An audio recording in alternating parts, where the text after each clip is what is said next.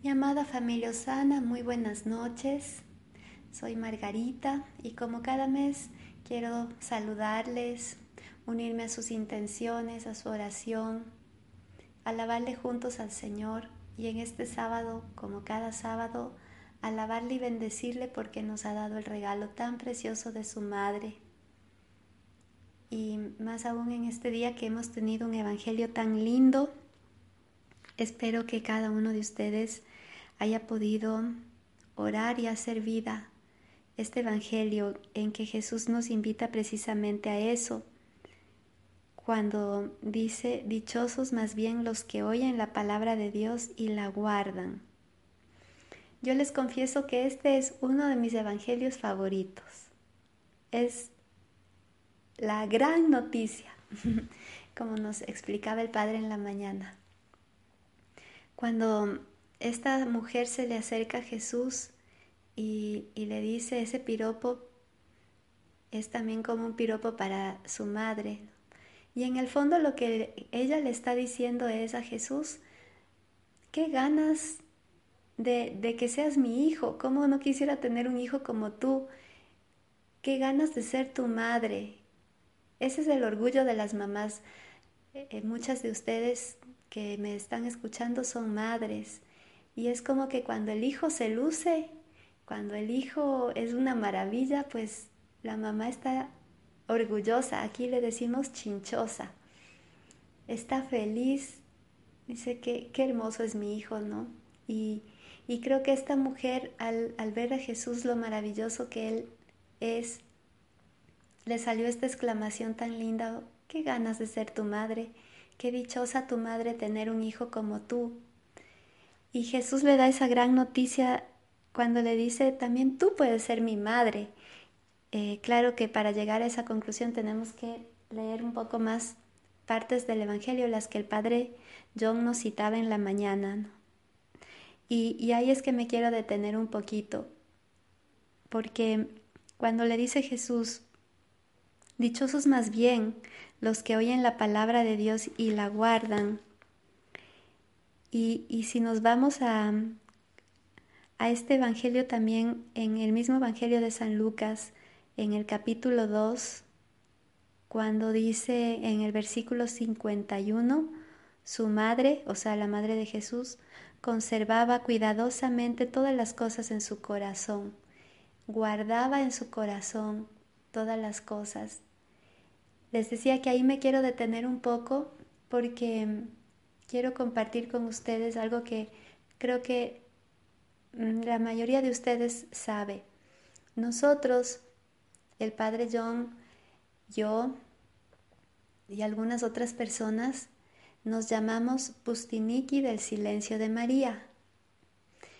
Em, empiezo por explicarles lo que significa la palabra Pustiniki. Es una palabra rusa que viene de Pustinia, Pustinia en ruso, en ruso significa desierto. Eh, lo mismo que eh, eh, en, en, el griego la palabra eremos también significa desierto, de ahí viene la palabra ermita o eremita. Ermita y Pustinia es el lugar donde vive el eremita o el pustinik. Es una, es una casita, una cabañita muy sencillita, muy pobre, más bien austera, simple, sencilla, donde el pustinik o el eremita se consagra a la oración en silencio y soledad. Y nosotros hemos escogido este nombre Pustiniki del silencio de María precisamente por este Evangelio que les voy a repetir. Su madre conservaba cuidadosamente todas las cosas en su corazón. Ese corazón inmaculado de María, nuestra Madre, es donde dice la palabra que ella guardaba, guardaba, como Jesús le dice a esta otra mujer hoy, dichosos más bien los que guardan la palabra de Dios.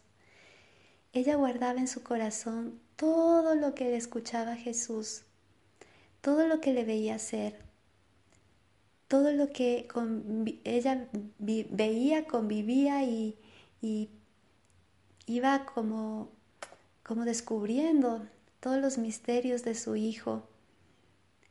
todo lo que ella también vivía en su oración y en su relación con el Padre, con el Espíritu Santo. Es decir, que el corazón de la, de la Virgen María es una pustinia interior, una ermita interior, un espacio interior donde ella vivía en intimidad con su Hijo, a más de lo que vivía exteriormente con Él, pues en su corazón, como nos decía el Padre hoy, que dice San Agustín, es donde le concibió primero y donde le, le tenía presente todo el día, vivía en su presencia, en su corazón, con toda la Trinidad Santa. Y si nos vamos a Mateo, también el Padre nos citó en la mañana este Evangelio, pues todo el que cumpla la voluntad de mi Padre Celestial, ese es mi hermano, mi hermana y mi madre. Está en el capítulo 12, versículo 50 de Mateo. Y esa es la gran noticia que Jesús le, le tiene a esta mujer y a nosotros. También tú puedes ser mi madre. Es como que Jesús te dijera eso. También tú puedes ser mi madre y mi hermana si es que guardas, igual que mi madre, mi palabra en tu corazón y haces mi voluntad. Y eso es vivir en una pustinia interior, es guardar en el corazón la palabra del Señor. ¿Por qué les comparto esto? Porque Osana nace de un pustinik. El padre John es un pustinik y Osana es la oración de un pustinik compartida a través de un mensaje de WhatsApp. Todo lo que el Padre en su silencio, en su oración, va viviendo del Señor es lo que Él nos comparte en los audios. Y, eso es lo que, lo que ha hecho que Osana también sea como un espacio de oración, de contemplación que nace en el desierto, en una pustinia tanto exterior como interior. Y como todos ustedes, amados hijos de Osana, beben de ese carisma y beben de ese espíritu, creo que es importante que conozcan cuáles son las fuentes. Y esas son las fuentes.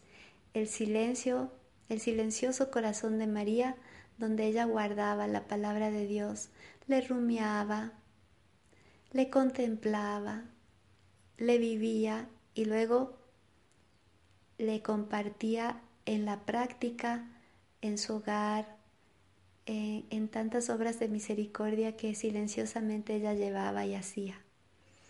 Y aunque no todos estén llamados a ser un pustinik o a ser un eremita, pues sí estamos todos llamados a vivir esta parte esencial de conservar en nuestro corazón la palabra, de primero escucharla, recibirla, orarla, conservarla durante el día, en medio de las actividades.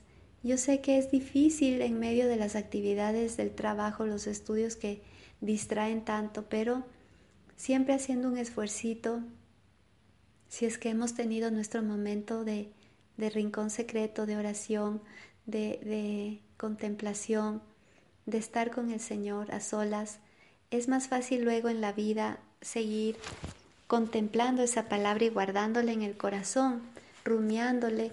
Por eso es tan importante el centenario, eso nos ayuda esa frasecita de contacto estarle repitiendo y repitiendo y repitiendo en medio de, de las ocupaciones para poder guardar la presencia del Señor en esa pustiña interior que todos tenemos, que es nuestro corazón.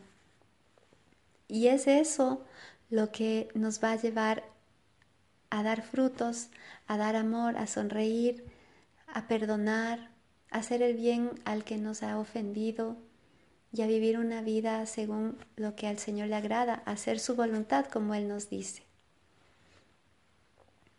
Por eso yo quisiera con ustedes hoy, desde esa pustiña interior del corazón de María, desde esa pustiña interior del corazón de cada uno de ustedes, de mi corazón, decirle al Señor, decirte Señor, que te amamos, que te siembres en nuestro corazón, que queremos estar embarazados de esa presencia hermosa que eres tú, para poder darte a los demás, para poder llevarte, como en esa parábola que nos decías del sembrador. Siémbrate, Señor, tú eres la palabra. Siémbrate en nuestro corazón y regálanos tú, Madrecita, ese amor con el que le acogiste, ese amor con el que le recibiste, con que le hiciste parte tuya, con que le amaste en tu corazón y en todo tu ser. Y haz, Espíritu Santo, que nuestro corazón sea una tierra fecunda, una tierra fértil, donde ustedes, Santísima Trinidad, se sientan a gusto, se sientan felices y nosotros podamos luego salir a dar fruto, salir a compartir lo que hemos recibido. Nosotros queremos, Señor, ser portadores tuyos. Nosotros queremos ser como sagrarios vivientes, como sagrarios que llevan tu presencia, que podamos darte a los demás, que podamos llenarnos de tu caridad, de tu gozo, de tu paz, de tu luz y podamos, como nuestra Madre, en silencio o con palabras, con actitudes, con gestos, con amor, con una sonrisa, con la simple presencia, podamos comunicar esa presencia interior que llevamos, que eres tú, Señor. Que podamos como ella hacer saltar de gozo por estar llenos de tu espíritu, a un niño que estaba en el vientre de su prima Isabel. Tal vez nosotros no, no tengamos así esa experiencia precisa de, un niño en un vientre, pero sí que podamos comunicar gozo, comunicar tu paz. Señor, ven a nosotros y haz de nuestro ser y de nuestro corazón una pustiña agradable a ti. Ven y poséenos, ven y llénanos y haz que podamos llevarte a los demás, que podamos comunicarte, que podamos darte. Mi amada familia, yo quiero desearles con mucho amor que ya que ustedes, hijos de Osana, reciben cada día un poquito de ese espíritu de pustinia que nosotros tenemos, ustedes también puedan abrir su corazón como una pustinia, acoger al Señor y ser madre, hermano, hermana de Él y darle a luz también. Cada vez que ustedes le dicen una palabra a una persona que necesita escuchar un consuelo, un poquito de fortaleza, cada vez que en el nombre del Señor ustedes le sonríen a alguien, cada vez que perdonan, cada vez que le dan algo de Dios a los demás, están dando a luz esa palabra, están dando a luz a Jesús, están compartiendo algo de Él. Y por lo tanto están siendo su madre, su hermana, su hermano. Y están viviendo su voluntad. Eso es lo que Él quiere vivir en nosotros, llenarnos de Él y a través de nosotros seguir entregándose a los demás. Cada uno de nosotros somos miembros de su cuerpo. Unos son manos, otros son pies, otros puede ser el oído, otro puede ser la sonrisa, la palabra, otros podemos ser una arteria que en silencio en una vida oculta, en oración, vamos permitiendo que su sangre siga fluyendo y siga irrigándose por todo su cuerpo, por toda la iglesia. Desde el lugar que te corresponde, desde tu trinchera, desde tu posición, desde tu vocación, desde tu estado de vida, que puedas tener una pustinia en tu corazón desde donde das a Dios, en donde le recibes primero y luego le das. Que no, que no te pierdas ni un segundo de su amor, de su intimidad, de su contemplación y que de eso puedas dar al mundo un poquito de Él, porque el mundo tiene sed de Él Tú también tienes sed de Él. Tal vez te has dado cuenta, tal vez no, pero sigue buscándole. Sigue buscándole en la Eucaristía, sigue buscándole en la oración, sigue buscando en los sacramentos, en los pobres.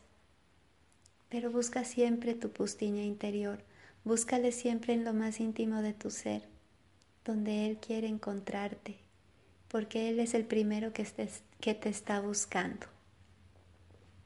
Mi amada familia, les abrazo con muchísimo amor. Les abrazo desde mi pustinia interior y exterior, aquí donde yo estoy frente al Santísimo, pidiendo por ustedes, diciéndole que Él siga sembrándose en sus corazones, que Él siga llenándonos de Él como ese embarazo espiritual para que podamos darle a los demás.